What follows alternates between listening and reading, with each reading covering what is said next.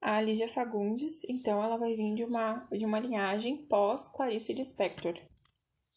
Uh, seguindo, então, né, a mesma linhagem da, da autora, ou seja, o desnudamento do universo psicológico, então, feminino, né. As diferenças entre elas é que a Lígia ela vai se preocupar com o social, com o que está acontecendo lá fora, enquanto a, a outra lá não. Então tu não vai encontrar problematização social na obra da Clarice Lispector, sendo a Lídia, então, uma, uma representante do pós-modernismo brasileiro, ou seja, ela trabalha com a literatura contemporânea. No, no, livro dela vai ser trabalhado o fluxo de consciência, onde tu consegue ler, então, fazer leitura do que, que as personagens pensam.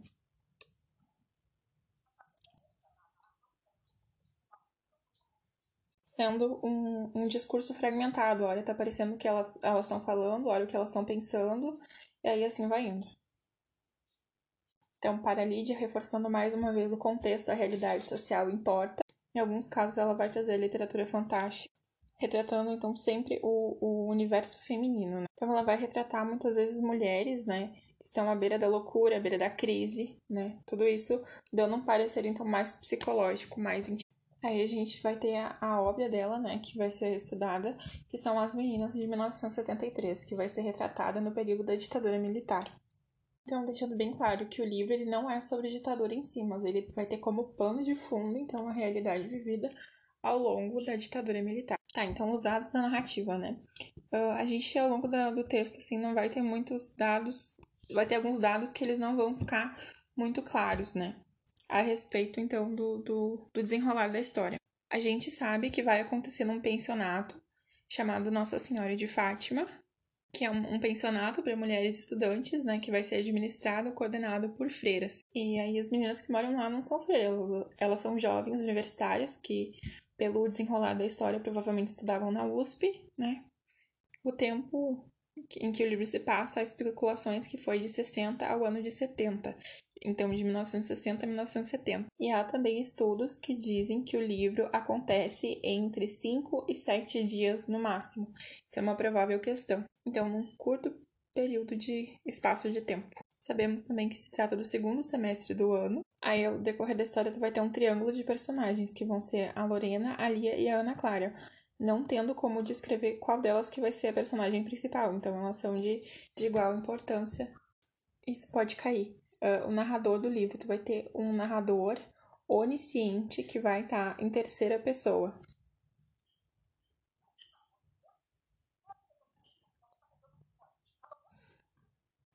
ou seja, alguém que está contando o livro de, de fora. E aí vai haver também três narradoras em primeira pessoa, ou seja, cada uma das, das personagens ela, elas também vão narrar em primeira pessoa, havendo então uma polifonia discursiva, ou seja, são várias vozes, tendo três narradores em primeira pessoa e um narrador onisciente em terceira pessoa. Tem que saber isso que pode cair. O livro ele vai ser todo fragmentado, compondo uma verdadeira colcha de retalhos. E tu vai pegando informações daqui e dali até tu conseguir montar a história. E o que, que tu tem que saber? Qual é a história de cada personagem e qual vai ser o final da história delas no livro. Então aí tu vai ter os três perfis femininos, né? Ali do contexto dos anos 60, 70 e histórias que vão se encontrar, né? Porque ambas moram no mesmo pensionato. Cada uma tem o seu quarto, mas elas passam o tempo todo no quarto da Lorena. Então, agora vamos descrever cada personagem. Iniciando então pela Lorena. Ela faz direito na USP, é a burguesa, representando uma burguesa decadente, mas ainda assim sendo uma burguesa. Ela tem um amante imaginário, onde na verdade ele existe, só que a relação que tem na cabeça dela entre eles não existe. Dia ele na faculdade, estava chovendo muito, ela pegou carona com ele. Uh, um médico casado com cinco filhos, bem mais velho do que ela, e ela acaba se apaixonando por ele. Daí eles trocam ah, cartas, se, se encontram em alguns cafés, mas acaba que não, não passa disso, sabe? Não tem nenhuma narrativa de beijo ou algo mais que isso. Mas na cabeça dela, ele é o amante dela e ele vai largar a esposa para ficar com ela. Então a gente tem o, perfil de uma personagem sonhadora, romântica, sobre a infância dela. Então ela vai ter um trauma muito grande, né? Quando ela era pequena, ela estava na fazenda da família e acaba que os irmãos, um dos irmãos foi brincar com a arma. A espingarda estava então carregada, acabou atingindo o outro irmão que acabou morrendo. O pai dela vai enlouquecer, vai parar num sanatório, a mãe dela tem um monte de amante, vai acabar terminando a história com um, com um gigolô. Uma família então que foi inteiramente abalada pela, pela morte do, do, do filho ali. Ela vai ter um gato também que chamava astronauta que fugiu muito tempo e ela fica esperando ele voltar, ou seja, ela é bem alienada, bem sonhadora, bem vive na ilusão. Ah, o irmão dela, o que disparou a arma de fogo, ele tá morando na, na África e ele faz. Ele é um diplomata, né? Ela é virgem. Ela se acha muito feia, fica se comparando com a outra personagem, que é quase uma modelo. E aí ela vai ter um estigma muito grande com relação a isso, até porque ela ainda é virgem. A gente vai ter, então, a classificação dos ovos, né, de acordo com a quantidade de vitelo, que vem a ser um armazenamento de nutrientes, então, né. Uh, esse vitelo que vai estar distribuído de formas e em quantidades diferentes, e de acordo com esses critérios, então, a gente vai classificar os diferentes tipos de ovos que existem. Ter teremos inicialmente o ovo isolécito, que também pode ser chamado de alécito ou oligolécito, oligo de poucos, né? Uh, esse tipo de ovo ele possui uma quantidade pequena de vitelo, sendo homogeneamente distribuído ao longo do ovo. A gente vai ter então um segundo tipo de ovo, onde a gente vai ter um depósito de vitelo em um dos extremos desse ovo, né? Geralmente vem a ser no polo animal. Podemos chamar também de polarização do vitelo, então, o que acontece. Esse tipo de ovo ele vem a se chamar heterolécito ou telolécito incompleto. O terceiro tipo de ovo, que vem a ser mais conhecido, que é o telolécito, né? Que é o ovo das, dos, das aves, dos répteis, e que ele possui, então, uma maior quantidade de vitelo. Também de mamíferos ovíparos, né? Como é o caso do aquele bicho lá. Esse ovo ele tem muito, muito, muito vitela, onde o zigoto ele vai ter uma porção muito pequena para poder se desenvolver. Ele se desenvolve num disco embrionário. Teremos também o centrolécito, que é um outro tipo de ovo, que é o ovo dos artrópodes. E como o próprio nome já diz, né, centrolécito, esse vitelo ele vai ficar concentrado na parte uh, ao redor ali do, do centro, ou seja, ao redor do núcleo do ovo. Agora podemos fazer uma outra classificação né, quanto à segmentação e também aos tipos de clivagem que esses ovos vão sofrer, podendo ser, podendo ser elas parciais ou completas. Processos esses que vão, uh, vão dar origem às mórulas e às blástulas, que vão ser derivadas, então, desses tipos de ovos. O ovo que a gente chama de isolécito e também o ovo que a gente chama de heterolécito, ambos possuem uma segmentação holoblástica. Holo, do grego, que significa total, blástico, que vem também do grego, que significa embrião. Já os ovos, que são os teló, telolécitos e os centrolécitos, eles vão sofrer uma segmentação meroblástica, ou seja, uma segmentação parcial. Devido ao acúmulo de uma maior quantidade de vitelo, esses dois tipos de ovos eles vão ter dificuldades, então, para sofrer as divisões, as segmentações, conseguindo apenas se dividir, então, parcialmente. Movimentos sociais, né, do Brasil no período da República Velha. A gente vai ter os movimentos sociais, entre os que se destacam são os messiânicos, ou seja, aqueles que estão relacionados à presença de líder, líderes religiosos. Líderes, então, né, que eram vistos pela população como santos. Disparado, então, o maior movimento messiânico no Brasil, né, foi uh, o Canudos, que aconteceu na Bahia entre 1896 e 97. Sendo então o líder religioso à frente desse movimento o Antônio Conselheiro, né? Então, o Nordeste ele convivia com problemas crônicos, né? Muito de, muitos deles ainda existem até hoje, como a péssima distribuição de terras, a miséria, a seca, os abusos por parte dos coronéis, a violência e o aumento constante dos impostos. Diante deste cenário, né, foi nesse período que o Brasil se tornou então um país laico. E aí o Antônio Conselheiro, sendo um cara muito devoto, uh, ele sabia ler, sabia escrever, o que era bem raro na época, considerou então um absurdo, né, ter acontecido essa separação da igreja do Estado. Inclusive ele não aceitava isso Ele passava de casa em casa, incentivando as pessoas, né, a irem contra o movimento da República, não pagarem seus impostos. Uh, ele não aceitava então a legitimidade da República. Ele conhecia então a, a República como os anticristos. Como ele era muito devoto, então ele sempre dava conselhos para as pessoas com base na Bíblia, de onde veio o apelido Antônio Conselheiro. Ele passou então a ter um pequeno grupo de seguidores de 30 a 40 pessoas que andavam com ele por onde ele ia, né? O livro espontâneo à vontade. E aí, um belo dia, eles vão se fixar numa região, né? Lá do interior. E lá eles vão construir uma vila, né? Uh, que vai ficar conhecido como Arraial do Bela Monte, para os membros que participavam. Pra gente, ficou conhecido como Canudos, né?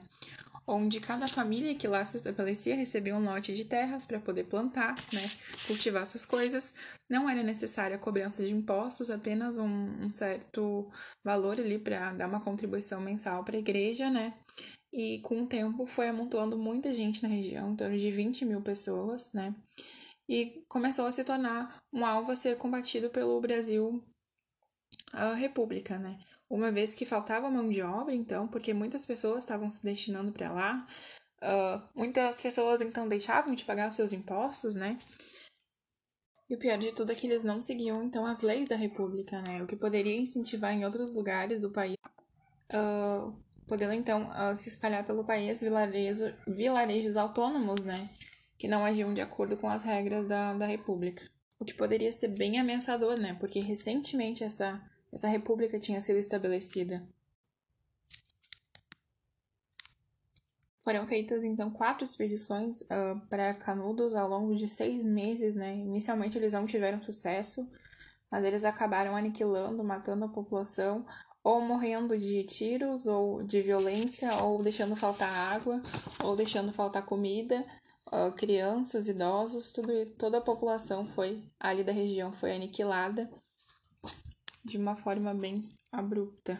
E daí a URGS, né, que gosta de relacionar literatura com história, tem uma obra chamada Dos Sertões, que ela, ela retrata um pouco de como foi essa realidade vivenciada nos Canudos. Então, se cair algum trecho sobre os sertões, certamente vai ser alguma coisa relacionada a Canudos.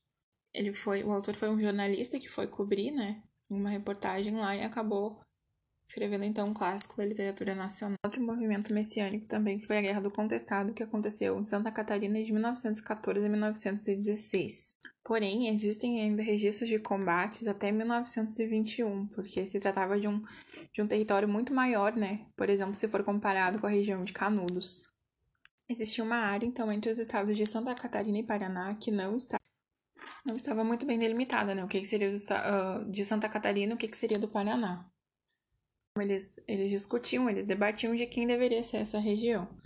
Até que teve um fator agravante para essas discussões, que foi a construção de uma ferrovia. Né? Porém, uh, a zona, a, a, os motivos que levaram à Guerra do Contestado inicialmente, eles foram muito parecidos com os motivos que aconteceu o conflito lá em, em Canudos, né? A miséria, a fome, a cobrança elevada de impostos, o, o grande assim poder ali na região dos coronéis, porém teve um agravante que foi a construção dessa ferrovia, que saía de São Paulo, atravessava o Paraná e chegava no Rio Grande do Sul. E aí boa parte dessa região do contestado o governo desapropriou e entregou para a empresa que estava fazendo a, as obras ali, né? E aí os pequenos proprietários ali da região, eles ficaram sem, sem lugar para ficar. Aí eles ficaram indignados, se uniram aos monges João Maria e José, João Maria e José Maria em um movimento com, contra a República e assim como em Canudos eles foram severamente reprimidos. Porém, né, eles estavam dispersos em uma área muito maior, o que levou, uh, acarretou com que o conflito se estendesse por alguns anos a mais. 11 de novembro, Fênix pré-vestibulares propriedades físicas e interações intermoleculares.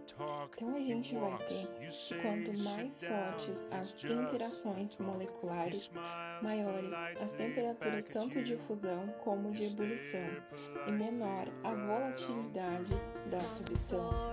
Volatilidade vem a ser né, a transformação daquela determinada substância em um gás. Uh, então, como a gente vai relacionar isso?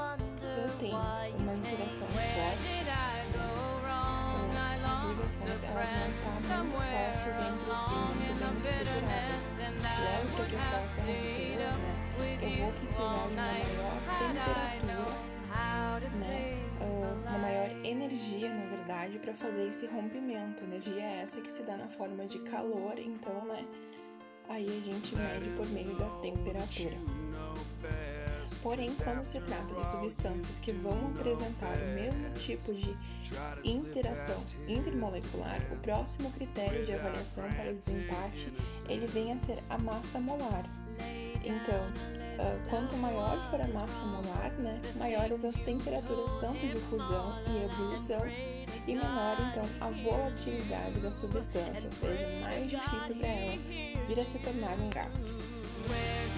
Conforme o exemplo da Leonel, então, né, ele apresentou três moléculas orgânicas a partir de então classificá-las na ordem crescente de temperatura de ebulição e também na ordem crescente de volatilidade, né? Primeiro passo, então, né, para a gente fazer esse exercício é analisar as relações intermoleculares. Lembrando que, para dizer né, o tipo de interação que está ocorrendo ali, eu preciso primeiramente saber se se trata de uma molécula polar ou apolar.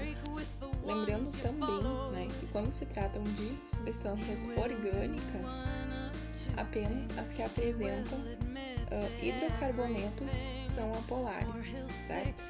Então, o critério para mim classificar uma substância entre polar e apolar uh, no ramo das orgânicas né, vai ser a presença ou não de hidrocarbonetos. Quando eu tenho hidrocarbonetos, eu sei que essa molécula ela é apolar.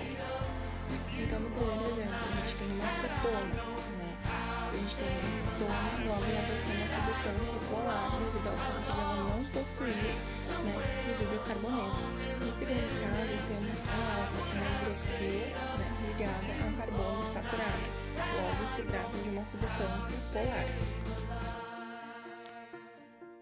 Enquanto no terceiro exemplo a gente vai ter uma substância apolar, sendo formada apenas por carbonos e hidrogênios, ou seja, hidrocarbonetos.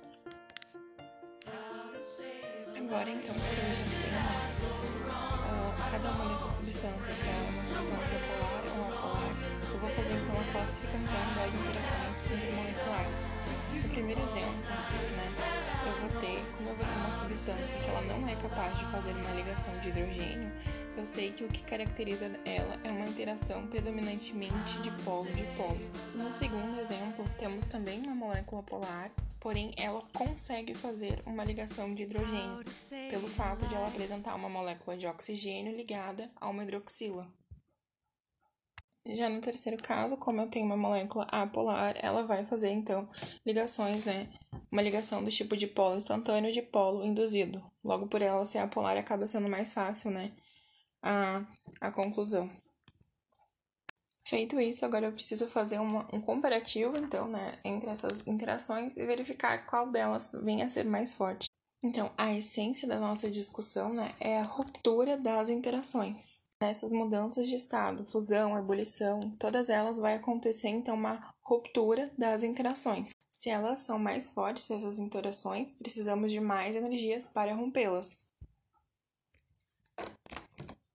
e, portanto, as temperaturas aumentam. No caso, né, da volatilidade, é o contrário. A volatilidade inverte a ideia, né? Ou seja, se as interações são mais fortes, é mais difícil da substância evaporar. Ou seja, Ou seja se, as se as interações são fortes, é mais difícil de, de a substância evaporar. Logo, a volatilidade ela vai ser maior. Não, eu falei errado, ela vai ser menor.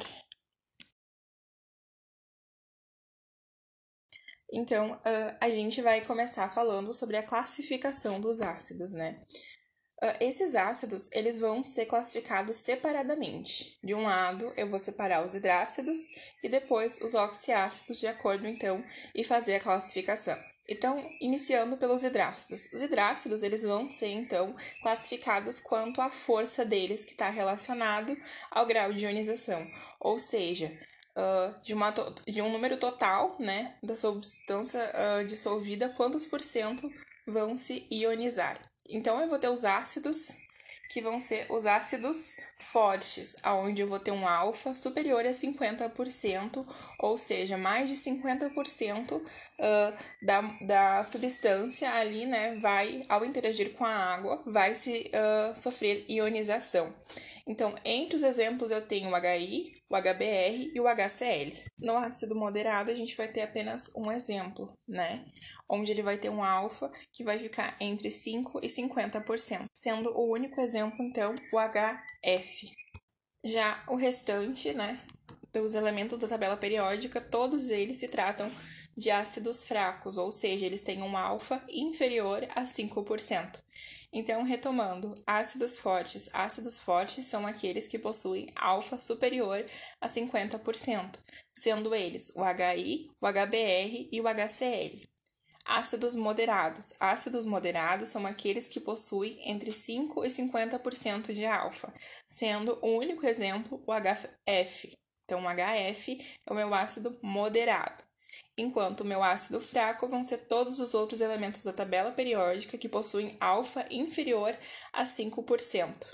Né? Lembrando que esse alfa ele se refere ao grau de ionização, ou seja, quanto daquela uh, substância que foi dissolvida em água vai se ionizar.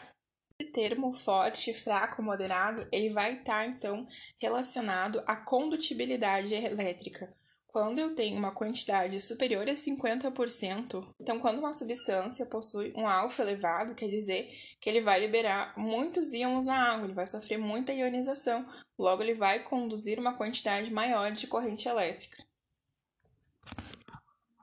Agora a classificação então para os oxiácidos. Para os oxiácidos, a gente vai se utilizar de uma regrinha bem simples, onde eu vou fazer subtração na fórmula do número de oxigênios menos o número de hidrogênios ionizáveis. Quando esse x for igual a 3, ou seja, a, o valor da subtração entre esses termos for igual a 3, eu vou ter um ácido muito forte. Quando for igual a 2, um ácido forte, igual a 1, um ácido moderado, igual a 0, um ácido fraco. Então, vamos aos exemplos. Eu vou ter uma molécula que vai se que vai conter HClO4, onde eu tenho quatro oxigênios. E eu vou fazer então a, sub, a subtração do número de oxigênios menos o número de hidrogênios. Então, eu tenho quatro oxigênios menos um hidrogênio, eu vou ter 3 como valor da subtração, caracterizando então um ácido muito forte.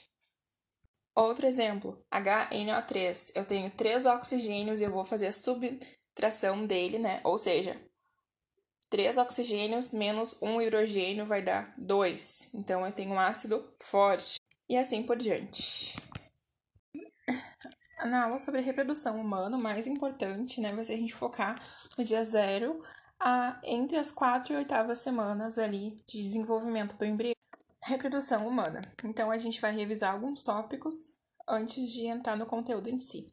Então, a gente vai começar falando do, do dia da fecundação, né? Onde houve o encontro do óvulo com o espermatozoide, formando o que a gente chama de cariogamia, que vai ser a troca de gametas. O espermatozoide, que tem aquele acrossomo, que é capaz de penetrar na chamada zona pelúcida, que é uma camada protetora do ovócito, né?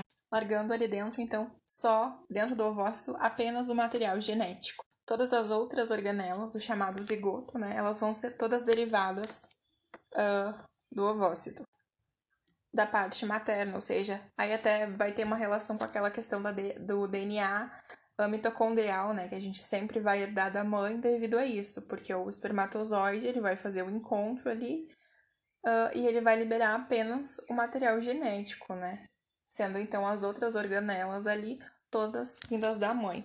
O encontro dos núcleos, né, vai ser chamado de cariogamia, como a gente já viu. Então vai ter uh, lá no útero vai ter a penetração peniana, né? E aí os espermatozoides eles vão começar a nadar ali pelo, pelo útero. Se a mulher estiver no período fértil, uh, ela vai ter um, um, muco ali na região que vai facilitar então o andamento desses espermatozoides ali pela região.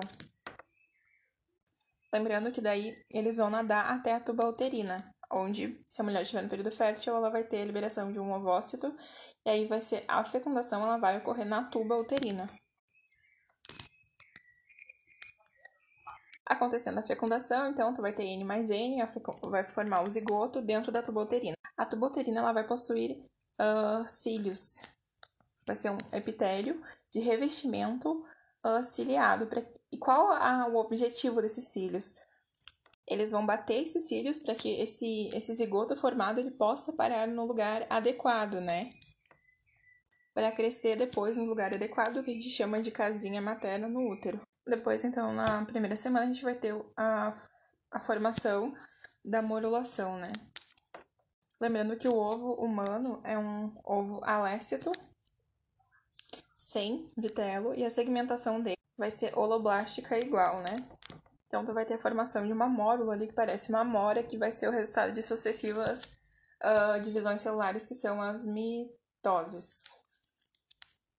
Sendo células totipotentes, então a partir daqui tudo pode, pode acontecer. Lá, então, na segunda semana, a gente vai ter a gastrulação, que vai formar a bolinha de taco, que vai ser oca por dentro.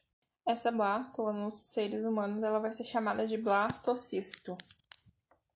Aquele zigoto que estava formado lá na tuboterina vai ser na fase de blastocisto que ele vai migrar para o lugar certo, se fixar no útero.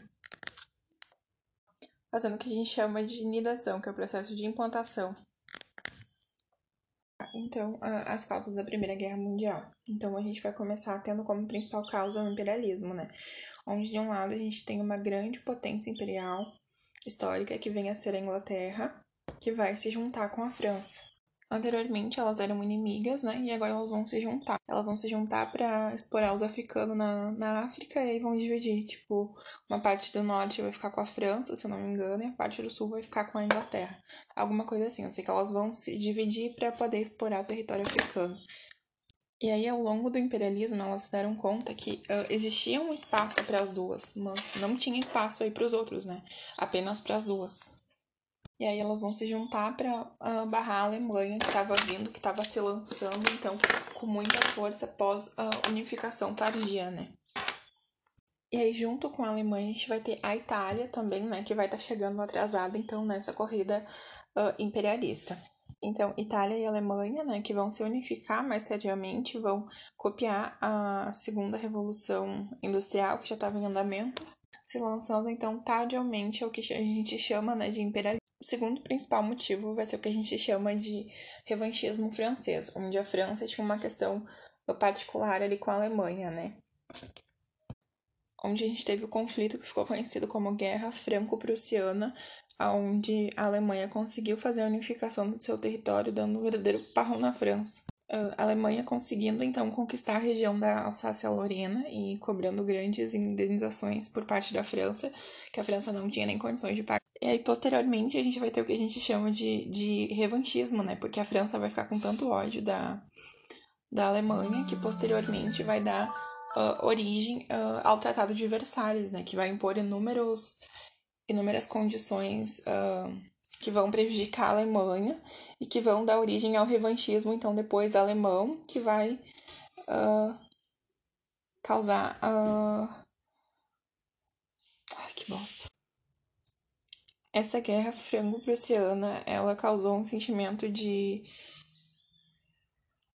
Tá, então, pós o, o, a guerra franco-prussiana, né? A França ter perdido um território, uh, e ao ter que pagar grandes indenizações para a Alemanha, vai surgir a partir dela então um sentimento de revanchismo, né, que a gente vai chamar de revanchismo francês. Revanchismo francês esse que posteriormente vai dar origem ao Tratado de Versalhes, que vai impor uh, duras penas à Alemanha, né, e que vai aonde vai então uh, toda uma população vai vai vai crescer com remorso, que vai dar origem ao ao nazifascismo, enfim, que vai estourar a Segunda Guerra Mundial. O terceiro motivo que a gente pode destacar vai ser os movimentos nacionalistas uh, relacionados aos Balcãs, aos Balcãs. Uh, porém, não cai tanto em prova e acaba sendo mais complexo, né? Que aí vai uh, relacionar o Império Austro-Húngaro com o Império Russo, sendo no na região dos Balcãs que vai estourar a primeira o conflito, né? Quando a gente vai ter o assassinato daquele cara lá. Tá, então tu vai ter a região, a região balcânica, a península, a península balcânica, né? E aí de um lado tu vai ter a Rússia querendo uh, ter o controle da região e de outro lado tu vai ter a Áustria querendo ter o controle da região. E aí, entre as principais cidades que nos interessam nessa península balcânica, a gente vai ter a Bósnia e a Sérvia. Sendo que essa questão ela também vai estar relacionada ao imperialismo, porque é uma disputa territorial. Quem vai ter a hegemonia sobre o território, porém agora se trata de, uma, de, uma, de um conflito entre a Rússia e a Áustria, onde teremos a Rússia uh, defendendo o pan-islamismo, dizendo que se tratavam uh, os países da Península Balcânica de países uh, eslavos, logo, logo teriam que se juntar com a Rússia enquanto a Áustria, sendo apoiada pela Alemanha, defendia o pan-germanismo, dizendo que seriam povos de origem germânica e deveriam se juntar com eles. Então, cuidado com essa questão que pode cair em prova. Pan-eslavismo é a Rússia justificando que se tratavam de povos eslavos, logo deveriam ser juntados com a Rússia, enquanto a Áustria vai defender o que a gente chama de pan-germanismo, dizendo que se tratavam de povos com origem germânica que deveriam ser anexados então por ela. E aí todos esses conflitos, né, todo, todo esse clima de, de Todos esses conflitos, então, eles vão gerar o que a gente chama de uma política armamentista, aonde esses países eles vão formar alianças entre si e vão começar então uma verdadeira corrida armamentista para uh, causa uh, com uma possível guerra, né, que poderia surgir, eles já estariam mais ou menos preparados então, porque era iminente então um conflito de grandes proporções. E vai ter a formação também da Tríplice Aliança, que vai ser formada por Alemanha, Itália e Áustria, a Tríplice Entente, que vai ser formada por Inglaterra, França e Rússia.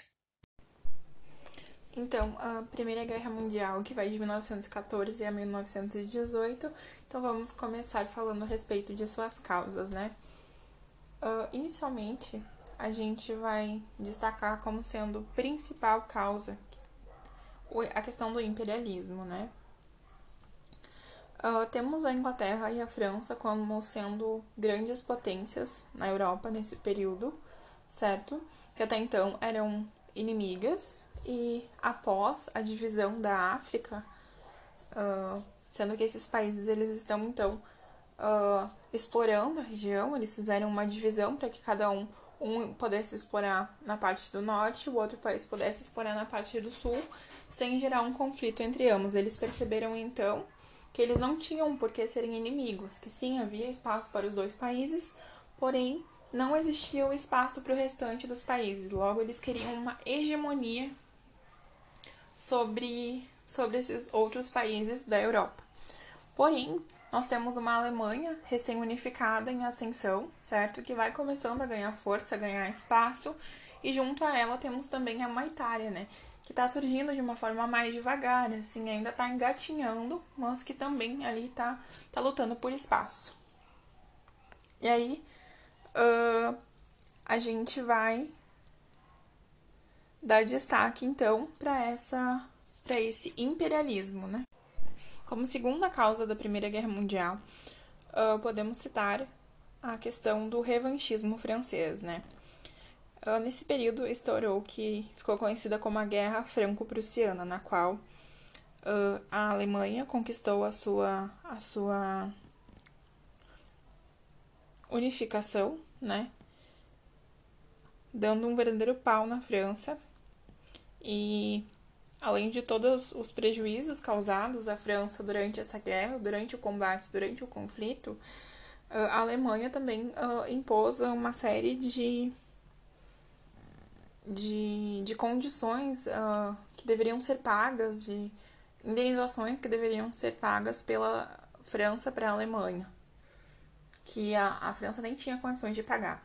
Então, isso uh, gerou um, um revanchismo muito grande por parte da França, que posteriormente vai culminar, então, no, no Tratado de Versalhes, né, que impôs também duras penas à Alemanha, e posteriormente, aí então essa Alemanha, que também vai querer o revanchismo, né, vai dar origem aos pensamentos uh, do nazismo, enfim. Então temos que ter em mente que foi uma guerra, a guerra franco-prussiana, na qual a Alemanha conquistou a sua unificação dando um pau na França. E aí começou a cobrar duras indenizações à França, que a França não tinha condições de pagar. E aí isso criou todo um sentimento de revanchismo francês. Temos também a terceira questão, que foi a, a região balcânica, né? Onde teremos nessa região balcânica um destaque para duas cidades, que são a Bósnia e a Sérvia. E esse território vai ser vai sofrer uma disputa imperialista por parte da Rússia e por parte da Alemanha e da, por parte da Áustria, né? Uh, os dois queriam um território, região dos Balcãs, uh, e aí a gente vai ter o que a gente chamou de pan-islamismo.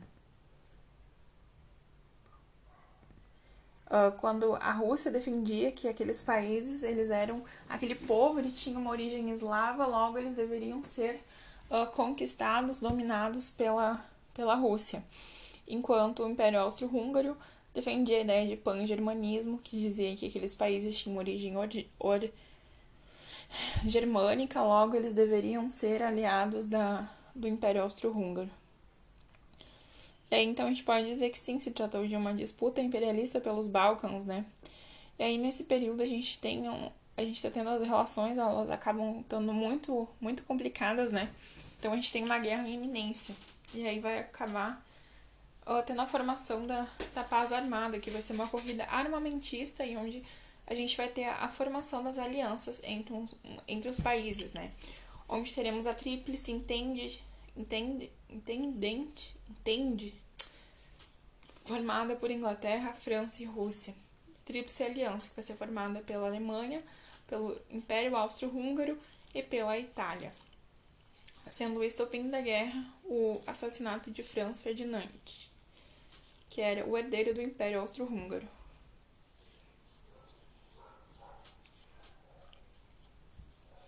Entendeu, Rick? Os movimentos, as ideologias revolucionárias do século XIX. A gente vai ter o ludismo, que foi um movimento onde eles quebravam as máquinas como meio de, de reivindicar por direitos, por menores jornadas de trabalho. Foram duramente reprimidos. Posteriormente, tivemos o cartismo, que foi um movimento né, onde a gente vai ter então o início de uma organização política do proletariado da Inglaterra. Então, uh, fazendo a busca então por seus direitos. Temos as tentativas de experiências socialistas, que são socialistas, socialismo utópico, né, dentro do capitalismo.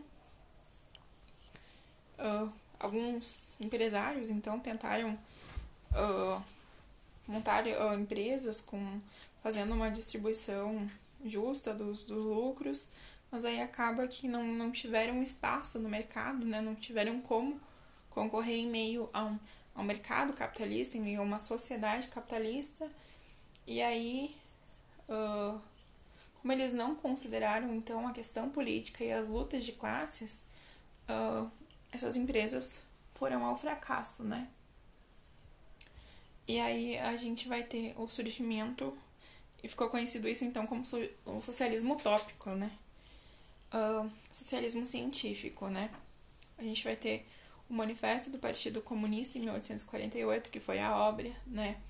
Onde a gente vai ter como autores o Karl Marx e o Friedrich, Engels, né? Recebendo maior destaque sempre o Marx. Uh, que vão falar que a luta de classes é o motor da história, ou seja, desde que tudo existiu, sempre a gente vai ter a luta de classes, né? E aí eles vão, vão propor alguns conceitos como o materialismo histórico, o materialismo histórico esse que também vai estar relacionado à tua percepção do mundo, né? Uh, ao modo de a gente vai ter conceitos também como modo de produção e mais-valia. Então, alguns conceitos importantes. O capitalismo ele vai estar relacionado, ele vai se basear na propriedade privada, na desigualdade econômica e um Estado repressor, segundo eles. O socialismo já seria alcançado por meio de uma revolução, onde teríamos uma ditadura do proletariado,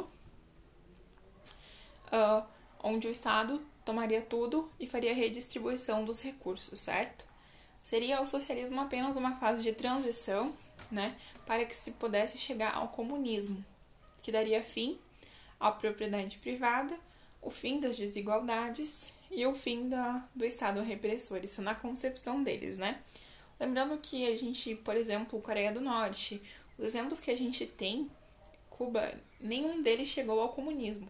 Então, digamos que o comunismo uh, seria o mundo ideal na percepção deles, mas que não saiu da teoria até agora. E aí a gente vai ter também um, o anarquismo, que, que começou sendo uma fragmentação do socialismo, né? Uh, porque uh, os anarquistas eles não aceitam esse estágio de transição. Para eles, uh, do dia para a noite, o capitalismo vai vir a ser o comunismo, querendo então a destruição imediata do Estado sem essa fase transitória que viria a ser o socialismo, né? E eles, eh, a prioridade deles vai ser sempre a liberdade em primeiro lugar. Então, ficaram conhecidos até como socialistas libertários, né? E na percepção deles, sem um governo opressor, nós teríamos capacidade de sobreviver. Uh, então, eles vão ser contra qualquer outro tipo de opressão, vinda do Estado, da igreja, seja lá qual for a instituição. E a gente vai ter vários representantes do movimento, como Bakunin, que é o que eu mais conheço, assim, né? Que foi conhecido então como o pai do anarquismo do mo como um movimento político, né? Então, eles tinham grandes, grandes críticas também ao Marx, né? Porque eles se perguntavam como é que o Marx ele quer começar um movimento uh, impondo uma ditadura, sabe? Era na percepção deles uh, isso se contradizia, né? Eles apoiavam então a imediata tomada do poder. Uh, temos também a diferença entre um comuna e um anarco. O comuna ele sempre vai priorizar a, a igualdade, enquanto o anarco, a prioridade dele sempre vai ser a liberdade. E aí temos também a questão da doutrina social da igreja, né? Ou seja, qual vai ser a, a posição por parte da igreja, por parte do Vaticano, por parte do Papa, com relação né, a, a essas ideologias revolucionárias do século XIX. Uh, a Igreja Católica, segundo uma declaração do Papa Leão XVIII, 18 não, uh, 13, a Igreja Católica ela critica os excessos do capitalismo, mas ao mesmo tempo ela também rejeita o socialismo. A gente pode dizer que ela está em cima do muro, né? Uh, pela questão de não querer distribuir o patrimônio do Vaticano, pelo menos foi isso que o professor disse. As revoltas, então, da, da República Velha, né? Seriam, então, agora trabalhadas as revoltas não religiosas. Então, inicialmente, a gente vai ter a revolta da vacina, que aconteceu no Rio de Janeiro no ano de 1904. Ah, nesse contexto, a gente teve uma crescente urbanização que não foi acompanhada por medidas de saneamento básico, né, e também de higienização, assim. E aí a gente teve um crescente muito alto de, de doenças se alastrando entre a população. Porém, a, a preocupação né, do, do governo não era a, as vidas que estavam sendo dizimadas ou algo do gênero. A preocupação deles eram uh, de cunho uh, econômico, né? Porque os navios estrangeiros eles já não estavam mais querendo abarcar aqui nos portos brasileiros, porque cada vez que eles vinham para cá uh, aconteciam a, a morte de, de membros ali e pela questão das pandemias, das doenças que estavam sendo adquiridas então uh, aqui por meio do contato com os brasileiros. Então, o presidente da época, que era o Rodrigues Alves, junto com o atual prefeito Pereira Passos, eles fizeram um plano de modernização do Rio de Janeiro, né? Botando então assim abaixo uh, os cortiços, as favelas, o que obrigou essa população, né, que foi então uh, desalojada, a se abrigarem uh, nos morros, né, iniciando então o processo de favelização no Rio de Janeiro.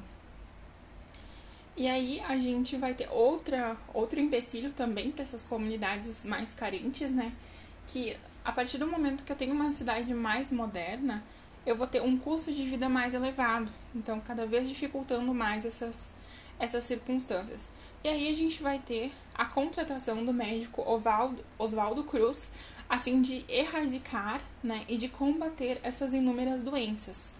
Porém, esse plano, né, muito necessário, ele não foi feito uh, uh, aliado a uma política de educação da população.